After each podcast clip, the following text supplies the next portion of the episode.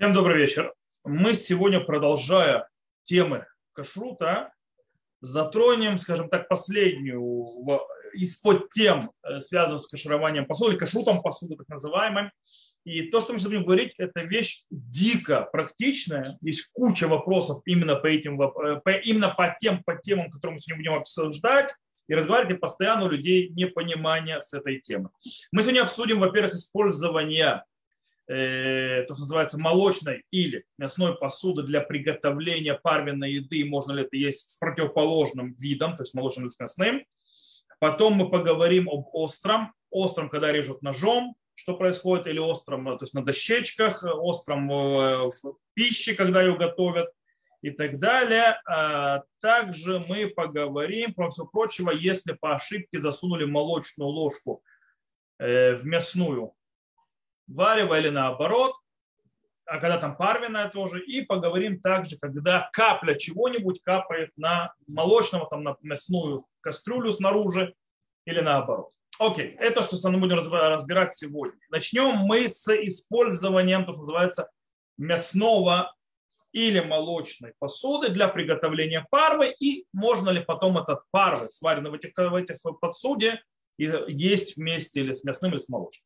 Для этого мы должны обсудить одну очень важную тему, галактическую называется, то есть одно понятие называется над-барнат. Запомните, он так называется. Над-барнат это нутен там, бар нутен там. То есть, да, дающий вкус, сын дающего вкус. То есть, в принципе, если объясню, что имеется в виду. Э, есть, кстати, два вида. Есть нутен над-барнат лейсура, есть над-барнат бейтер. То есть, да, есть то, что называется дающий вкус в запрещенных вещах, есть в разрешенных вещах. Начнем с запрещенных, чтобы было понятно. У нас, допустим, есть кастрюля, в которой сварили э, что-либо некошерное. То есть, да, и, потом, и тогда, в принципе, в этот, то есть, эта кастрюля впитала вкус некошерного. То есть, допустим, взяли некошерное мясо и сварили некошерное мясо, и кастрюля впитала этот вкус внутрь. Это тоже называется ну, тентам, то есть дающий вкус, первый. Теперь, даже если эту кастрюлю вымоют хорошо, то есть, да, если она, то есть, э, чист, то есть даже если она будет чистая, но в ней варили в последние 24 часа это мясо, то следующая еда, которая кошерная будет с ней свариться, она будет запрещенная. То есть, да, почему? Потому что некошерный вкус вошел в кошерную еду и на этом сделал ее некошерной. В этот раз больше не будет. Теперь, как я сказал, почему называется надбарнат? То есть, смотрите, как мы сказали, есть запрещенный вкус сам по себе, входящий в кастрюлю, это нутен там, мы сказали, дающий вкус. В нем нету, скажем так, самого запрета. То есть это только вкус, нету куска мяса или что-нибудь там в этом роде запрещенного. Э, но и теперь, когда этот вкус, когда начинают снова варить, выходит обратно в посуду, то есть ту еду, которая находится, это уже называется и переходит в ту еду, которая там называется нутен там, то есть это второй уже нутен там. То есть да, это уже второй раз, то есть дающий вкус. Поэтому два раза называется надбарна. из-за того, что изначально был вкус запрещенный, то все. Даже если два раза то есть, дает вкус, остается все равно часть запрещенного вкуса, у него есть мощь и сила, у него есть статус, поэтому все запрещается. Это когда мы готовим в кастрюле что-то э, некошерное, потом готовим некошерное. Окей? То есть там уже еда уж. Э, правда, если эта кастрюля будет лоба от юма, то есть это кастрюля, которая была чистая, стояла и уже больше суток не пользовались, и в ней свалили кошерную еду, то кошерная еда по факту останется кошерной. Потому что вкус э, у еды, то есть не кошерный, который, который впитался в кастрюлю, он будет уже испорчен. Теперь, Сейчас мы говорим о надбарнат лейтер. То есть, да, имеется в виду, что вот такая вот передача вкуса, но это разрешено. Сейчас, то есть, когда у нас есть мешна, мешна в трактате Хулин, которая говорит, то есть, там это сказано в море, дагим шалуба киара, то есть, да, то есть, вообще это гмарак мешна. Э, рыба, рыба, она парвина, то есть, она не молочная мясная, которая положили, то есть, да, лишь они были бакара, киара это какая-то емкость, мясная имеется в виду, Шмуль говорит мутар ле ухламба кутех. То есть можно их есть с молоком. То есть выходит, что рыба какая-то парвенная попала то есть, на посуду мясную, горячую, естественно, и э, можно эту рыбу есть вместе с молочным. То есть да, ничего не произошло. Теперь, как понять эту гмару, о чем идет, если идет речь, и, естественно, что, какая галаха разбирается, у нас есть спор. у нас есть три основных, скажем так, э, мнения по этому поводу. У нас Риван э, от имени Ираш, который говорит так, что все разрешение говорит о чем? О чем идет речь? Речь идет, что взяли горячую рыбу, парвенную горячую рыбу, положили на холодную мясную посуду. Таким образом, вкус мясного, который впитался в эту рыбу слегка, считается слабеньким. И таким образом можно это есть с молочным. Но если сварили эту парвенную рыбу в мясной кастрюле, например, то тогда эта рыба стала мясной, ее уже нельзя есть с молочным. Окей, это по мнению Ривана от имени Раш. Да? То есть все, все разрешение только стоит на том, когда взяли горячую рыбу, положили на холодную э, кастрюлю. Никто ничего не варил. В этом случае можно есть молоко. Второе мнение как объясняет. Нет. Э, мнение это Трума и Рабейну Аш. Они говорят так.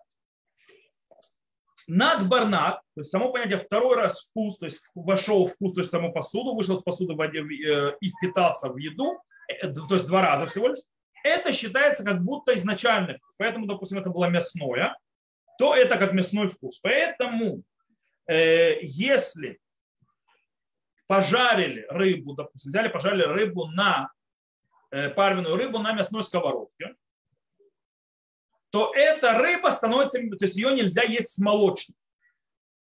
Но, говорит Рош, если ее сварили в мясной кастрюле с жидкостью, тогда ее можно есть молочно. Почему? Потому что это третий вкус.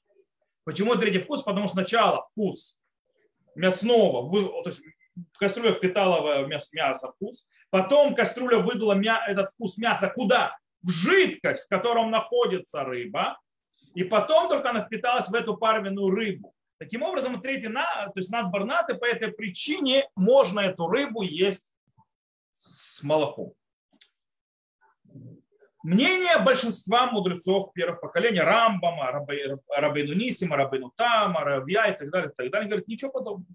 Неважно, сварили рыбу эту парвину, или пожарили эту рыбу парвину, или положили эту рыбу парвину на холодное, горячее, то есть неважно. Если сварили в мясной кастрюле, пожарили и так далее, э, ее можно есть с молоком, Почему? Потому что над барнат лейтер, то есть, да, потому что это вкус дающий вкус, то есть сын дающего вкуса для то есть, разрешенных вкусов. Ведь молоко отдельно разрешено, мясо отдельно разрешено. Таким образом, говорит, и, и почему? Потому что даже если какой-то есть слабенький вкус от мяса в этой рыбе, то мы его то с, с ним не замораемся. И это галаха, который становится Шулханаруфа. Рама, правда, устражает как Раван изначально. То изначально, если была приготовлена еда парвенная в мясном э, кастрюле, то ее нельзя есть молочной. Никогда. Только постфактум, если парвенная еда приготовилась в мясной кастрюле и смешалась потом с молочной едой, то постфактум мы не запрещаем и разрешаем. Окей, по-настоящему это то, есть, те, то, есть, то, что у нас в теории так называемо. Что с точки зрения практики? На практике у нас есть три мнения и три разных обычая. Сейчас я приведу обычаи, которые существуют. Обычаи части выходцам восточных стран, то есть Федота Мизрах, которые базируются на Шурхана-Рухе, которые приводят в Бедекабайт. Э, и он говорит, что изначально, изначально можно взять парвину еду, приготовить ее в мясной посуде для того, чтобы есть молочную еду. Или наоборот, взять парную еду, приготовить в молочной посуде, чтобы есть с мясной. Изначально так можно, и так установил Фута э, Амишулаш, и Раувади Юсеф, и так далее, и так далее, несколько спасов. По этому мнению, участие этих сефардских галактических авторитетов и часть обычных сефардов, парвенные по кастрюле вообще не нужны. Они не нужны.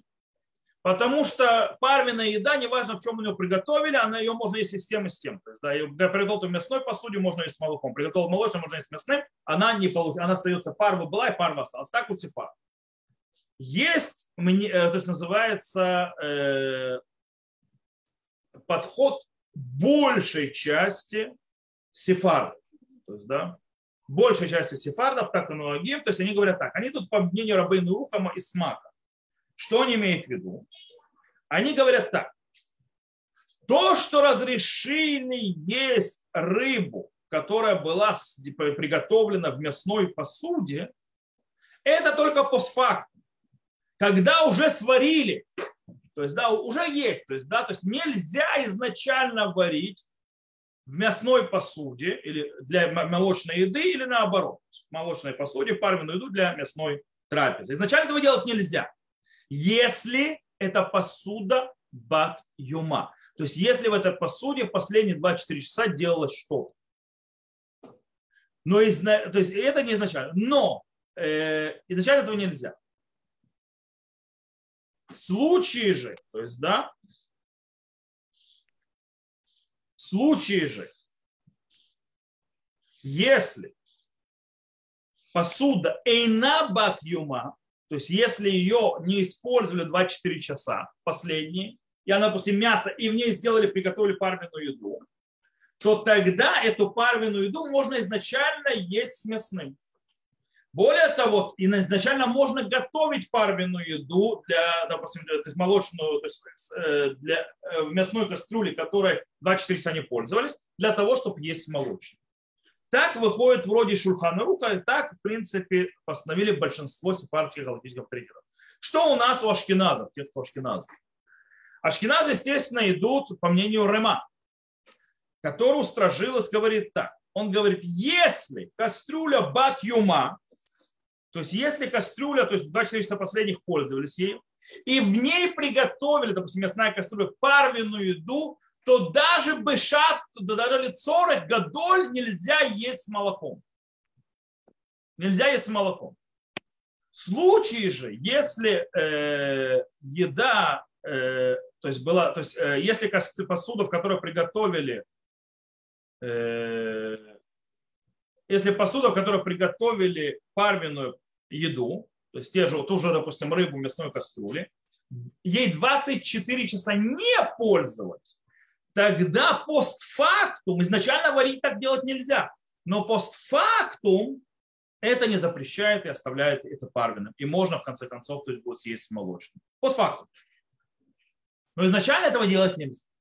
То есть, допустим, взяли, вы сварили мясной кастрюле макароны, и вдруг вы понимаете, что вы хотите съесть макароны с сыром, то если кастрюлю 24 часа перед этим не пользуется, то парама можно разрешить. Изначально, то есть сварить макарон для того, мясной кастрюлю, чтобы есть сыром, нельзя. Теперь, это галаха. Э, кстати, а Вилинский Гаон разрешает даже изначально так говорить. То есть, по мнению Гаона, э, можно не держать парвенной кастрюли ашкеназом тоже. Единственное, что они должны помнить, что 24 часа они не пользуются кастрюлей, тогда они могут э, готовить парвенную еду в кастрюле, которая мясная, и она не пользуется 24 часа для того, чтобы есть молочное. Или наоборот, молочное для того, чтобы там, то есть 24 часа не пользуется для того, чтобы есть масло. Хотя это только для того, чтобы варить. Если речь о жарить и так далее, то даже Вильнинский Гаон это не разрешает. Только для варить. Теперь, нужно ли, кстати, ждать 6 э, часов после такого дела? Вот, допустим, мы сказали по ашкеназам, нельзя есть эту парменную еду вместе с молочным. Нужно ли ждать 6 часов? Нет, не нужно. То есть есть нельзя вместе, но ждать ничего не надо после этого. То есть для этого остается парным. Я думаю, что этот момент мы закончили и поняли. Идем к следующему. Острое. Начнем с острова и ножей. Наши мудрецы в трактате Хулин говорят, что если человек разрезал, то, что называется, горькую редьку, которая очень э, горькая, мясным ножом, то ее нельзя, эту редьку, больше есть с молоком. То есть, и в принципе такой же закон у любого острой еды, то есть имеется в виду, что еда острая, которую, скажем так, люди не будут есть саму по себе. То есть, да, то есть не будут ее так кушать потихоньку. Ну, имеется в виду лук, то есть, да, э, чеснок, острый перец, э, хрен, корень имеется в виду хрена и так далее. То есть вещи, которые человек как морковку не будет, там, или как огурец на яре. Вот. Э, эти вещи считаются острыми. Теперь, и в их случаях, допустим, если я режу их мясным ножом, они становятся мясными. То есть э, а, а, их, естественно, с молоком нельзя уже. То есть они мясные, мясные. Рабейну Ихель, правда, говорит, что запрет только хальтит. Хальтит такая штука очень острая. Я так и не понял, что это такое с точки зрения ботанической, но только там и только цнон. То есть цнон это, в принципе, редька. И больше ничего. И иногда его мнение присоединяют для того, чтобы облегчить, как приводит шах. Окей. Э, и тут нужно понять, что обычно мы сказали, что вкусы переходят посредством термической обработки, то есть да, жарить, варить, варить, парить и так далее. Здесь же все холодное. Все холодное, но из-за того, что это острое, и есть то, что называется дохакадесакина, то есть, э, то есть вот это вот нажимание ножа, просто когда нож входит, он острый, и он сжимается. То есть когда, то есть вокруг него сжимается все, и в этом случае тоже из-за того, что это остро, из-за того, что нож э, сжатый едой, то есть туда, куда он попадает, едой, то, в принципе, тот вкус, который находится на ноже, переходит внутрь острова еды, которую ережь. Теперь, есть те, которые говорят, что проблема, то есть речь идет не о самом ноже, а что впитывается только э, то, что называется жир, который остается на ноже, и это то, что впитывается, и это то, что делает мясным. Таким образом, получается, Э, если нож чистый, чистый по понятиям древним, как раньше чистили, не то, что наши то есть посудомоечные то есть средства и скотчи и так далее, смыли как тогда, мыли э, в проточной воде и так далее, чистый, то тогда, если он чистый на нем, как бы, он считается, если им разрезали что-то острое, это остро остается паром. Так, я считаю, то есть так Рамбан приводит, нему Йосеф, Рашбари, Тва и так далее, так написал Прихадаш. Но есть устражающие, которые нет ничего подобного. Даже чистый нож, мясной, чистый нож, снова мы говорим по тому чистоте, которая была во времена Гоморы и мудрецов, не в нашем понятии. Про наше понятие, когда мы его хорошо-хорошо отмываем со скотчами и так далее, с моющими средствами. Это немножко другая тема будет, мы сейчас ее разберем. Но в принципе мы говорим про нож просто, обыкновенный нож, как в те времена, как мыли. Допустим, сегодня это релевантно в походных ножах, когда человек в поход идет, у него нету под рукой э, всяких моющих средств, и он моет то, что называется подручными способами, и он чистый, но не настолько. В этом случае, то есть, и говорят, то есть, э, мнение, кстати, э, Трума, Рош, Равья и так далее, Озару, Рабейну, там и так далее, что даже если он чистый по тем понятиям, из-за того, что это острое, это впитывает и делает все это мало, мясным то есть, допустим, если мясной нож, то делать мясным или молочным. И так установил на Аллаху Шульхана Рух, что это таки впитывает. И так мнение абсолютного большинства мудрецов последних поколений. Даже у чистого ножа, которым режут, острое. Это остро становится мясным, то есть мясным. Или это остро становится молочным, если нож молочный. И так далее. Или туда, или сюда. Теперь Рама добавляет еще больше устражения. Рама говорит, даже если этим ножом не пользовались 24 часа, то есть нож э, но бен юма, бен юма все равно запрещает. Шуханарух говорит, если вот использовать последние 24 часа, он чистый. Рама говорит, даже больше 24 часа. Почему? Потому что говорит Рама, то есть, что острое, испорченный вкус возвращает к жизни. И испорченный вкус становится снова хорошим. Таким образом, мясо входит и э, работает свое действие. Теперь нужно вопрос, а сколько впитывается вот это вот мясо, то есть мясного вкуса или молочного, с мясного ножа или молочного, с молочного ножа, в эту острую еду. Поэтому тоже есть спор. Рош считает кидей клепа. То есть клепа это тонкая такая прослойка. Снова, когда мы говорим кидей клепа, то когда взял то ну, просто и разрезал лук, хлоп и ударил. То есть, да, если же мелко нарезал, то вы понимаете, что там кидай клепа уже не поможет. Там все перемешалось, то есть там кидай клепа это тонкий слой, когда мы срезаем, и оно идет цельным куском и не отпадает. Это кидай клепа. Райвид, Раа и Смаг, и это Галаха в Шурханаруфе, что это запрещает кидейны тела. Что такое кидейны тела? Это приблизительно почти 2 сантиметра. То есть, да, толщина. То есть, представьте, если у вас лучок такой взять, то большой, то там есть где срезать по бокам, то есть, да, и убрать, по мнению Шурхана Руфа. Если же он более мелкий, там, или там хоть редиска мелкая, то вам там 2 сантиметра не будет, вас за редиску вы уйдете. Вам уже не поможет. Тем более, если вы нарежете мелко, то там 2 сантиметра никак не будет. И это Галаха Шурхана Руфа. То есть, это тот размер, который то есть, запрещает. А Рашбая Рам, и так говорит Рама, что изначально нужно устражать, вообще сразу запрещает, то есть э, вкус распространяется по всему острому, то есть по всей вот острой штуке. Снова, как я сказал, если, если, если, если нарезали, то есть это мелко-мелко-мелко, то это уже ничем не поможет, впиталось во все. И это, допустим, если был мясной нож, то все стало мясным. Допустим, возьмете этот лучок и пожарите на сковородке, сковородка будет тоже от него мясная. Вот. Э, правда, Шурханрух написал, что можно попробовать. Если человек попробовать, то есть человек может попробовать этот лук. Если он не чувствует вкуса мяса, то можно облегчить, то есть оставить это парвы. Правда, как мы уже говорили, ямши шломо, шах и вообще ашкеназов, мы не полагаемся на вкус и на пробование. Окей. Теперь, это по поводу ножа. Теперь есть тот же вопрос по поводу приготовления еды в кастрюле мясной или молочной, когда я готовлю там острое парвы. То есть, да, допустим, ну не просто острое, то есть, допустим, я готовлю суп и немножко лучка бросил, это не считается острым. Острое, когда сама еда такая гу-гу-гу. Например, я там делают схуб, то есть, да, э, когда сама еда дико острая. Так вот, э, и дело в том, что как и по поводу ножа, также по поводу и еды такой, установили и Шурханарух, и Рама, что нужно устражать, как будто это режется ножом. То есть, да, тот же самый закон. То есть, в принципе, э, получается так. Если сварили в мясной, в которой последние 24 часа делали с мясом, и туда сделали в нем спуг, допустим, там с горького этого острого перца, то есть наделали эту еду, и она такая острая-острая, ядреная, то эта острая еда становится абсолютно мясной.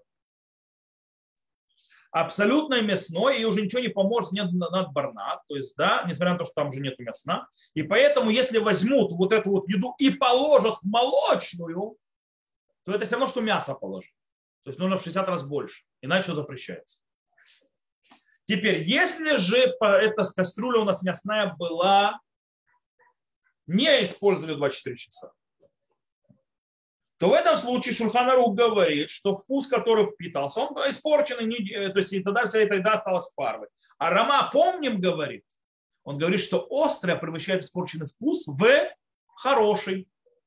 Таким образом, оно стало мясным. Снова, то же самое с молочным. Если кастрюля молочная, то оно зеркально станет, то есть эта еда э, молочная. Теперь, как я сказал, что все, что мы сказали, все замечательно хорошо, но мы о ножах, мы говорили о ножах, которые мыли тогда. Дело в том, что в прошлом, э, скажем так, э, ножи по чистоте своей были не очень. То есть, да, во-первых, они были, у них и металл был не такой отполированный, то есть, да, в нем были и зацепки и так далее. Э, и мыли его нужно понимать не с помощью особых смоющих средств, и явно не с протечной, проточной водой, которая идет с крана, с напором и так далее, потому что дома такого не было. И понятно, что не было всяких скотчей, специальных штук, чтобы хорошо почистить и помыть. Э, таким образом, скорее всего, там оставался еще какой-то той или иной прослойка жира, которая оставалась от мяса, которое резали и так далее. И поэтому вот это вот оставляло как бы в какой-то вкус. И тогда острое впитывало вот это вот остатки вот этого вкуса в себя внутрь. И именно по этому поводу был спор мудрецов первых поколений. То есть об этом вся речь шла про ножи. Но сегодня Понятно, что после того, как мы моем ножи, как полагается, хорошо, серьезно, с э, хорошими моющими средствами, со скотчем и так далее, и так далее, э, на них вообще нет никакого вкуса. И быть не может, там ничего не остается. И по идее э, это понятно, что будет разрешено по мнению тех, кто разрешил и облегчил то есть, в прошлом. И даже те, которые устражали, то есть, то, есть то что у нас считается же мнение Шульханаруха и Рамак, на Галфу и так далее, э, в прошлом действительно можно, они могли выдавать вкус, потому что там остались какие-то остатки и так далее, плюс шершавая поверхность не так отполирована, плюс не, не так хорошо отмыта, хотя мыли и так далее, и так далее. Но когда мы знаем, что наши ножи сделаны из хорошо полированного металла, они хорошо вычищены, как, как делают в наше время. Э, это считается все равно, что мы, мы э, все равно, что их откашировали. Как кашируют нож? Кстати, мы еще поговорим о ножах отдельно. Э, нож кашируют, то есть если для холодного и так далее, его Э, тыкают в землю, сказано, 10 раз. В землю тыкают, тогда это, допустим, если я нечаянно взял молочный нож и нарезал колбаску мясную, что я должен сделать? Потыкать 10 раз в землю, то есть нож. И так он очищается. Или, по мнению Рамбама, на точильном камне его поточить. То есть, да, что это значит? Это имеется в виду, что это снимается верхний слой, который в жиру. По этой причине наш скотч с моющими средствами это все равно, тыкать землю. Для чего тыкать землю? Для того, чтобы снять этот жир, который налит. Таким образом, это как будто откашаровало. И поэтому можем продолжать считать это парве, даже если нарезали ножом таким хорошо почищенным, хоть и мясным, э, холодные, то есть э, холодные, но острые вещи. Так можно понять Шухана Рухи по-простому. То есть, да, тем более, когда мы говорим, что Шурханарук говорит, что если вкуса мяса нету, то можно использовать, правильно, как парвы. Тут явно вкуса нету. Но даже тех, то есть мы ашкеназы, которые не полагаемся на эту проверку вкус, понятно, что если нам как солнце, то есть ясное на небосводе, понятно, что там вкуса нет и быть не может, то можно облегчить, это выходит из мнения Хатам Суфера, так выходит из Шута Рама и так далее, и так далее, что в принципе это остается парвы.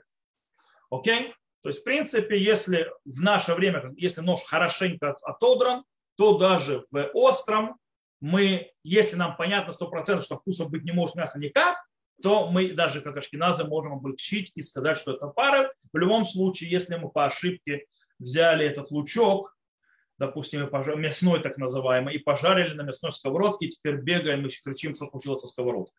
То есть в этом случае понятно, что можем облегчить. То есть, да, и ничего не кашировать, сказать, что лук остался пар. То, теперь мы перейдем, то, что называется, к э, досочкам, досточкам, на которых нарезают там всякие вещи, овощи ну, и так далее. Дело в том, что дощечка, на которой режут э, на кухне, она может, в принципе, впитывать вкусы. Как она впитывает вкусы? Например, взяли на ней, нарезали горячее мясо, там, горячее что-то там, какой-то молочный продукт и так далее. Она, понятно, впитает вкус если она сделана из металла, если она сделана из стекла, тем более, если она сделана из дерева, даже из пластика. Кроме всего этого прочего, э, когда мы режем на досточке, на досточке остаются нарезы, зарезы, царапины такие. В эти царапины попадают недостатки еды. И что ты хочешь, не хочешь, выдрать этого не можешь. По этой причине э, вкус туда впитывается. Поэтому нужно иметь в доме, чтобы был э, дощечка для мясного, и что была дощечка для молочного, потому что вкусы, они такие, да, впитывают. Теперь человек, который хочет нарезать что-то паровое, использовать это и в мясное, и в молочное, чтобы у него было нарезано, тогда ему нужно, чтобы у него еще была парвенная дощечка. Окей?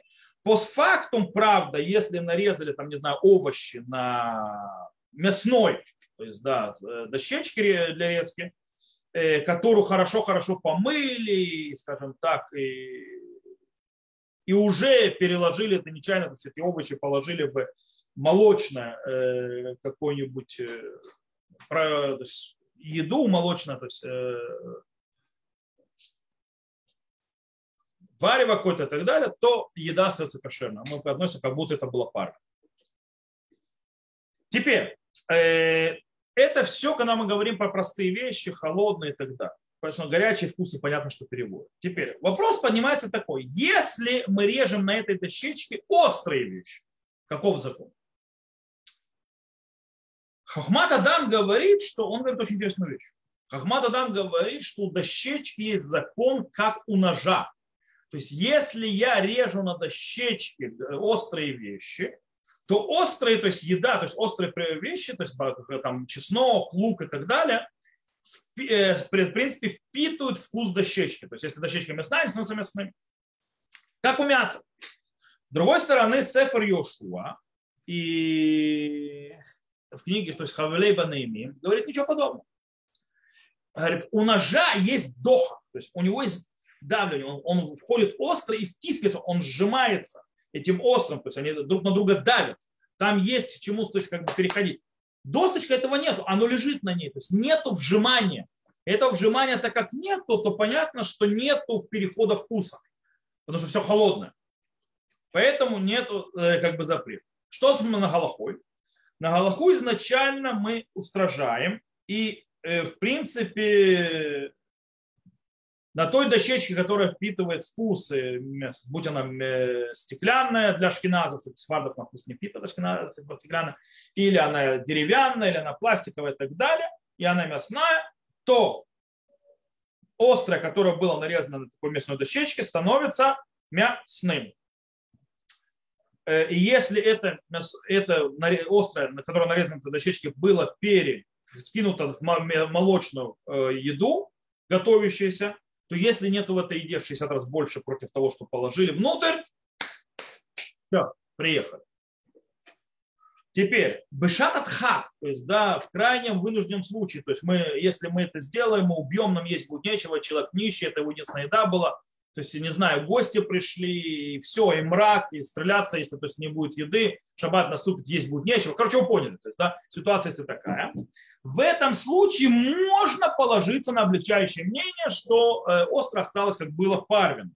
То есть, да, особенно если вкуса мяса, то есть в, в луке там, или в чесноке вообще не чувствуется. Плюс э, можно положиться здесь на мнение Райви, да, который да, приводит периодически, что мы должны посчитать процент мяса, который может быть внутри этого лука. Потому что мы считаем, мы же не весь мясо, то есть мы, в принципе, считаем, сколько там того мяса попало в этот лук, процент соотношения, теперь мы не напротив лука 60 высчитываем, а напротив мяса, которое туда попало, 60 выписываем, зачитываем. То есть там не может быть мяса больше, чем лезвие ножа, на котором резали, например, которым резали. Стоп, не ножа. Не больше, чем э, место, которое прикасалось дощечка. То есть, да, вот этот Э, кусочек дощечки, то есть там максимум мяса, которое там может быть. То есть можно э, добавить. Э, и если это еще был, не было нарезано очень мелко, то тут можно добавить то, что максимум мяса, которое впиталось, это кидай клипа. То есть да, для тонкой прослойки. И таким образом у нас может быть больше, в 60 раз больше. есть, поэтому можем положиться на облегчающее. То, я думаю, что и с этим вопросом мы разобрались. Или если кто-то не понял, можно задать вопрос сейчас. Я надеюсь, все поняли. Мы переходим к другому вопросу. И вопрос на следующий – это ложка. Ложка, которую туда засунули. Вот это бывает часто. Не обращать внимания. То есть человек, в принципе, есть запрет. Нельзя брать мясную ложку и ей мешать молочную еду которая горячую, которая готовится. И также нельзя брать молочную ложку для того, чтобы мешать ей мясную еду. Окей. Теперь человек ошибся и помешал. Что теперь? Что происходит? Это, кстати, одна из частых аварий на кухне. То есть, да, помешал. Что теперь? Что делаем? Шеф все пропало или что-то можно спасти? Окей. Э, здесь э, есть, скажем так, два мнения основных. Трума, смаги, смаг говорят, что нужно, если есть в 60 раз больше в еде, напротив того, что вош, от ложки, что вошло внутрь, то есть, да, вы же не всю ложку засовываете туда. Вот, то есть, если есть в еде в 60 раз, допустим, мяс, молочная еда, мясная ложка, или наоборот, мясная еда, молочная ложка, если в этом мясном вареве, которое варится, есть в 60 раз больше напротив того, что, то есть, что вошло от молочной ложки внутрь, то тогда еда разрешена. Еда разрешена. Понятно, что и кастрюлю, и ложку надо кашаровать. Окей? Но еда не испортилась. Э,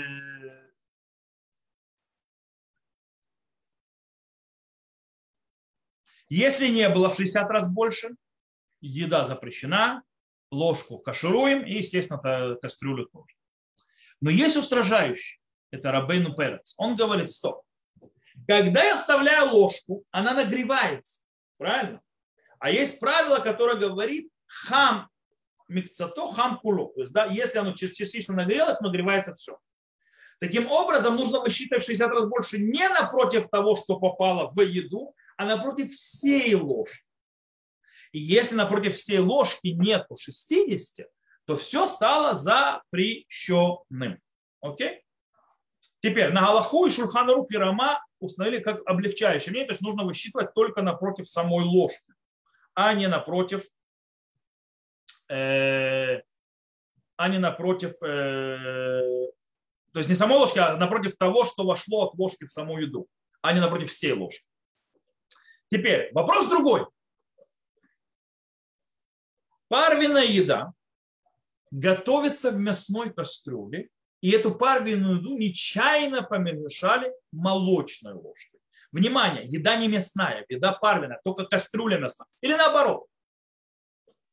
Молочная кастрюля, парвенная еда в ней готовится, и в нее э, помешали молочной, э, мясной ложкой. Как здесь такой закон?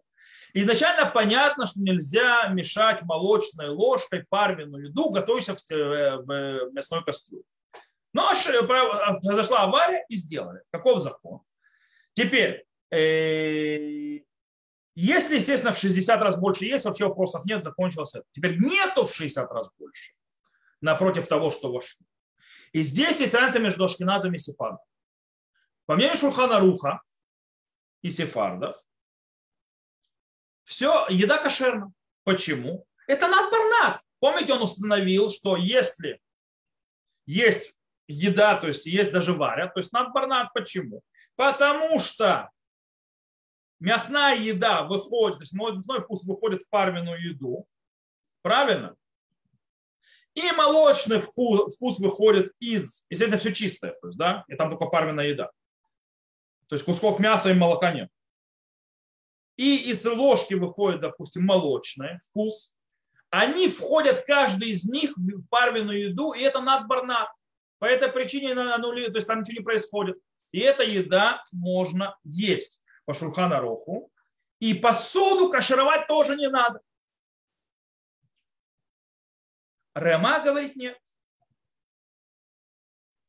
Рама говорит, что если нет 60 раз больше, даже если это парвенная еда там готовится, то в этом случае еда стала запрещенной. Почему? Потому что мы боимся, что перед тем, как это стало надбарнат, вкус мяса и молока внутри этой еды, которая находится, уже смешались. И тогда это все запретилось уже, и нужно кашаровать посуду. Но все это верно, если это посуда и ложка и кастрюля бней юман, то есть их использовали последние 24 часа. Если же что-нибудь одно из них не использовалось последние 24 часа, то в этом случае еда осталась кошерной, а вот посуду надо кашировать. То есть и ложку, и кастрюлю. Понятно? Шикарно. Теперь у нас осталась последняя тема наша. Это капля молока, попавшая на стенку кастрюли или там сковородки, не знаю, которой делается мясная еда. Или наоборот. От э, мясного чего-то полетела капля и попала снаружи, не внутрь, снаружи. На стенку. На стенку посуды, которая в ней готовится что-то э, молочное. Теперь, вот очень важная вещь. Кстати, что совет мой никогда не готовьте мясное и молочное вместе на одном плите сразу. Потому что возможности полетов э, всяких капель туда-сюда очень высокая. Окей, итак, произошло. Полетела капля молока на мясо, упала снаружи на мясную кастрюлю, в которой э, находится э, мясо горячее. Есть четыре мнения по этому поводу. СМА говорит, проблема в том, что эта капля может распространяться внутри стенок кастрюли, а из-за того, что распространяется постепенно, то есть дин хатихана асет навиля. Помните, мы давно учили. То есть, да? то есть кусок становится навилой, становится сам запретом. И там есть мнение, которое говорит, что и в посуде это тоже бывает. Таким образом, оно постепенно запрещает все, что есть, то есть все стены кастрюли. Таким образом, а у еды никогда в жизни нет 60 раз больше от самой кастрюли. И вся эта, то есть все становится трефное. И еда, и кастрюля, и все, все, приехали. То есть даже, даже капля, попавшая снаружи. Это смак. Смак. Марам Мирутам говорит нет. А он говорит, что капля может только запретить тот вкус, который впитан внутри. Окей? И только если нету 60 раз больше в, это, в, этой, э, то есть в стенках кастрюля против этой капли. И тогда нужно в 60 раз больше, то есть напротив то есть в еде, которая варится напротив самих стен кастрюли. То есть, в принципе, вам нужно для того, чтобы разрешить вместе еда и кастрюля вместе 3600 раз больше, чем эта капля. Окей? То есть 60 на 60. Это мнение Марами Есть мнение Смак, который говорит так. Говорит, если кастрюля была без крышки, то есть открытая, и капля попала не напротив еды, то есть она попала, допустим, выше, еда, то есть ниже, то есть, э, то, есть на, то, что заполнено, чем кастрюля, и капля попала выше этого. В этом случае мы боимся, что все впиталось, то есть да, напротив, в, стене, в стенке напротив этой капли. И таким образом он запрещает выливать еду через вот это вот место. То есть, да, э, Теперь, если же это попала капля напротив еды, то есть, да, то есть она как раз напротив еды в кастрюле, которая там горячая, или закрыта крышкой, и тогда вся еда вот так вот бурлит, то есть крутится, в этом случае в еде 60 раз больше против капли, и оно не аннулирует. И все. На этом все закончилось.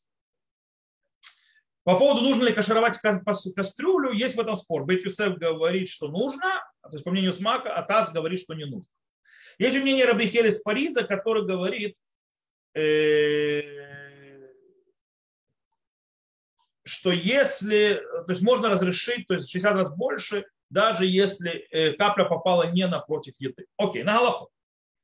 Шульхана руки Рама установил на Галаху как смак.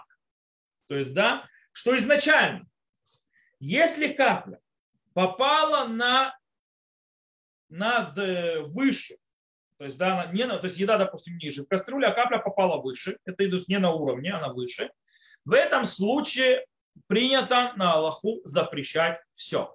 То есть и еда ушла, и кастрюля ушла, привет. Шататхак, ну, шататхак что такое? То есть безвыходная ситуация, то есть когда ничего не поделаешь, эта еда нужна и так далее, то если, то можно положиться на, рабейну, на раби Хель Парижа, что если в еде было в 60 раз больше этой капли, то можно разрешить еду. Посуду, понятно, что нам нужно будет кашаровать в любом случае. Окей, то есть я думаю, давайте подведу итог. На Галаху что у нас получается? Следующая вещь. На Галаху. Если капля попала выше еды и крышка не накрыта, э, кастрюля, то есть она выше еды на стенку, тогда все запрещено. Если же крышка закрыта или попала на стенку напротив еды, то, допустим, капля молока напротив, то есть мясной еды, которая там готовится, то есть готовится в этой кастрюле, горячая, или даже не готовится, просто стоит, то есть, э, ну, горячая, в этом случае мы э, высчитываем 60 раз больше этой капли, то все хорошо и все замечательно. В случае, если у нас мы, то есть есть не будет нечего, если мы это запретим, э, то мы можем положиться на Рабену Фелис Париж, есть в 60 раз больше, есть внутри еды, то есть против этой капли можно разрешить саму еду. Теперь э, вопрос другой. Если перелилось что-то на, скажем так, э, на холодное, если капнуло на холодное, то есть, да, допустим, полетело на холодную кастрюлю, или полетела на холодный шайш. что-то капнуло, то есть, ну, горячая капля. То есть капля горячая капнула на холодное. Например, э, какой-нибудь там некошерная еда капнула на э, кастрюлю кошерную, то есть, да, но холодную.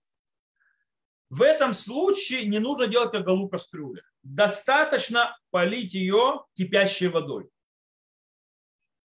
Почему? Потому что это ируй. Потому что не было ничего. То есть это просто капнуло, то есть боируй, то есть, да, и таким образом можно полить. Кстати, если это капнуло, э, допустим, на мясную холодную кастрюлю, капнула капля молока горячего, то можно и, вот этот вот ируй делать даже не по всей кастрюле, а только на то место, где капнул. И не более того, потому что если она холодная, не распространяется, он стоит на одном месте. И поэтому можно таким образом закашировать обратно кастрюлю. То, э, на этом мы, я надеюсь, что все было понятно. Э, я заканчиваю. Если непонятно было и хочется, чтобы я объяснил еще раз, тем, как включаю камеру, то скажите, что вам было непонятно. Все было понятно. Хорошо, тогда мы э, на этом заканчиваем урок. Кто нас слушал запись, всего хорошего. До новых встреч. Увидимся.